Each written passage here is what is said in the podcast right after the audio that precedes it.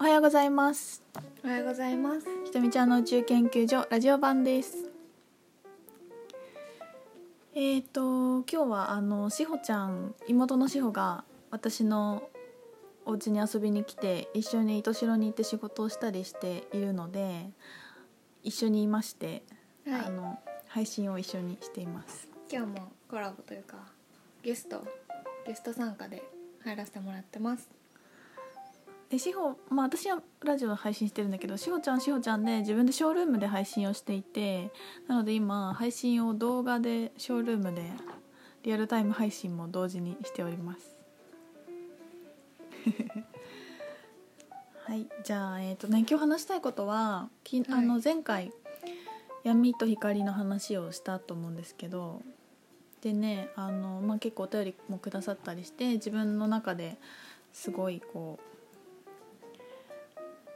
あのひほ今ホットな話題なんですよね。であのお家にあった違う本なんだけど「セオリツ姫とムー大陸再浮上」っていうヒカルランドから出てる本があってこの本はね前々からあの持ってたんだけどなんかこうタイミングがなくてずっと読んでなくてで昨日ねなんか私ね2時ぐらいに目覚めて1時間ぐらいずっとね、うん、あの本読んでたのなんか寝れなかったから。でこれを読んでたなんかすごい面白かったのとそのなんか前回おすすめしたこっちのあの宇宙人バイブレーションの本に結構もうリンクしててで両方ともなんでなんでってなんでかっていうとシリウスっていう星のエネルギーだからでもあるんだけど、うん、で私が今やっぱりその闇と光闇についてすごく興味があるからその関連でなんかすごく読める同じところがすごいあるなと思ってこの「セオリツ姫」とそうセオリツ姫と「ムーン大陸再浮上」っていう本がシンクロして読めていてあの面白いなと思ってでその私が面白かったと思ったところを今日も、えーと、ご紹介したいと思っています。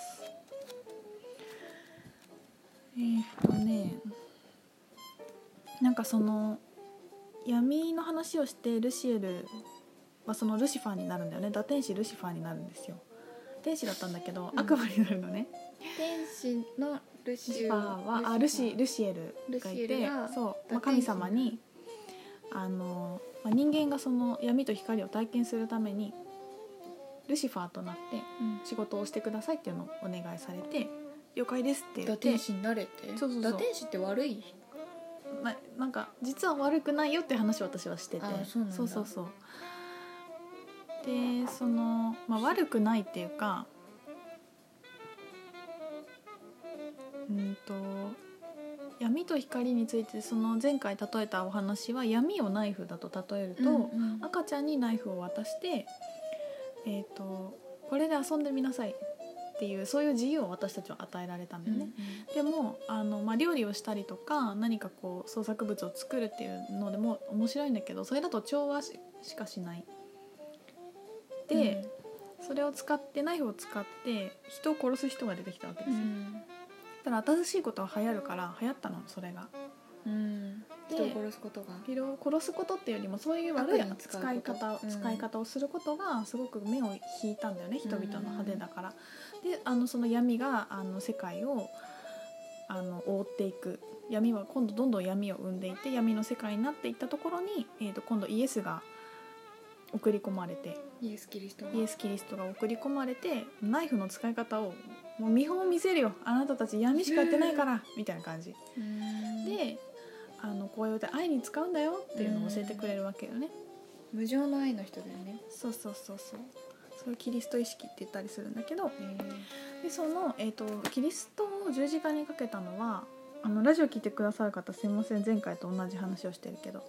あのキリストを十字架にかけたのは、えーと、そのルシファーだって言われ言われているっていうか、まあ、一つそういうふうに話せるのがあってであのそれは要はさあなたみんなその光天使たちがとか光の存在たちがあまりにも今度ベーシックになって闇が全くないと新興宗教みたいになっちゃうわけよ。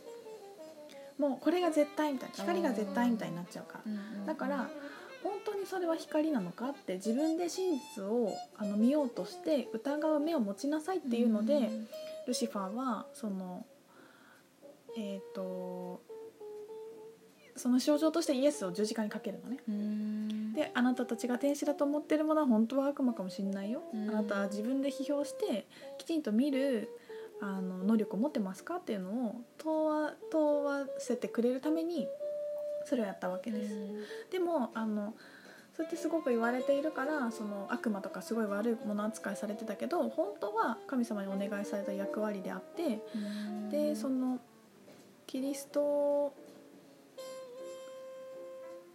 とルシファーは仲良しなんですよ。だから芝居してるわけよ。人間の学びのために。うん。じゃあ俺ちょっと十字架かけるからよろしくみたいな「ああいっす」みたいな。感じだよね。じゃあ俺こっちやるねみたいなうん。うんじゃあ燃えますみたいな。で十字架にかけられてじゃあだかけられて本当のことをあなたたちは見てねっていうのであのかけてくれます。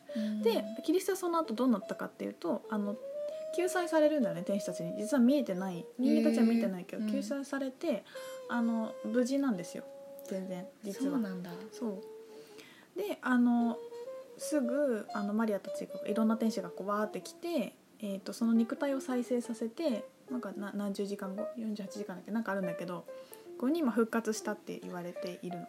何になったの？その後。だから復活するの単純に肉体が復活した。へだからイエスがまた再び戻ってきたことをよく言うんだけど、そうそういうのがあってキリスト教にね。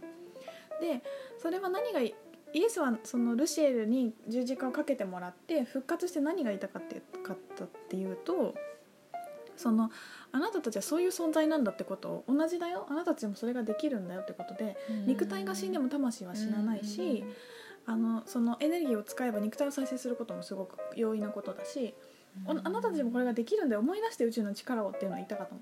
うん。言いたくて復活したのに計算外のことが結果が起きたのね。それが何かっていうと神様だって言って崇められちゃったわけ。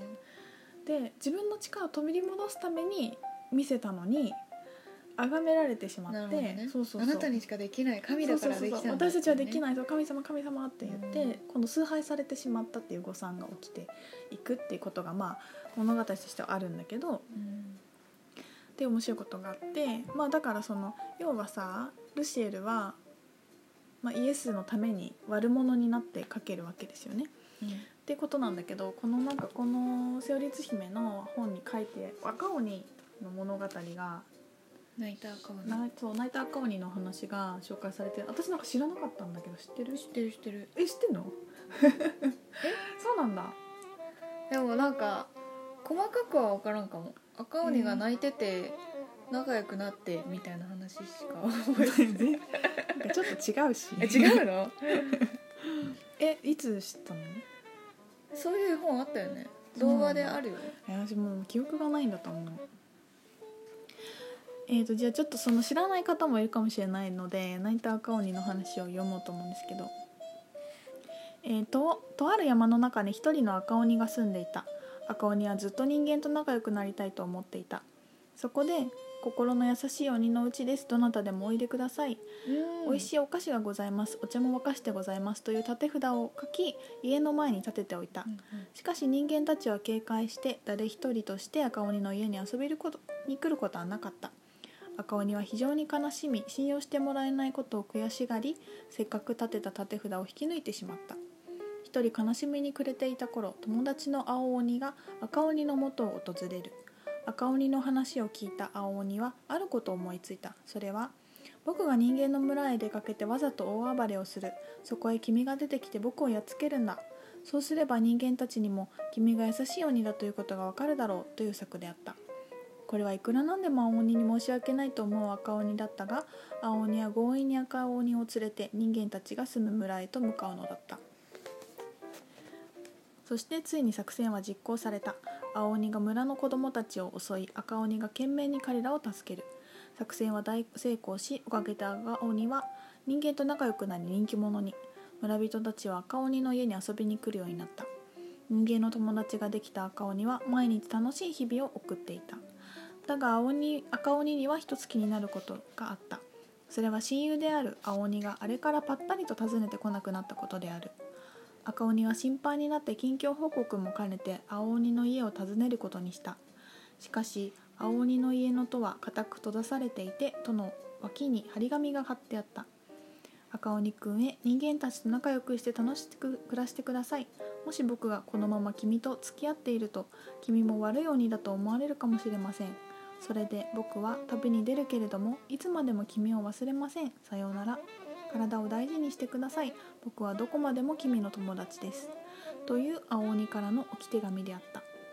赤鬼は黙ってそれを何度も読んで涙を流して泣いた。その後赤鬼と青鬼が再会することはなかったっていう話なんだけど。チーンって感じだよね。覚えてるわ。本当。うん。それね絵本だとめっちゃいいよ。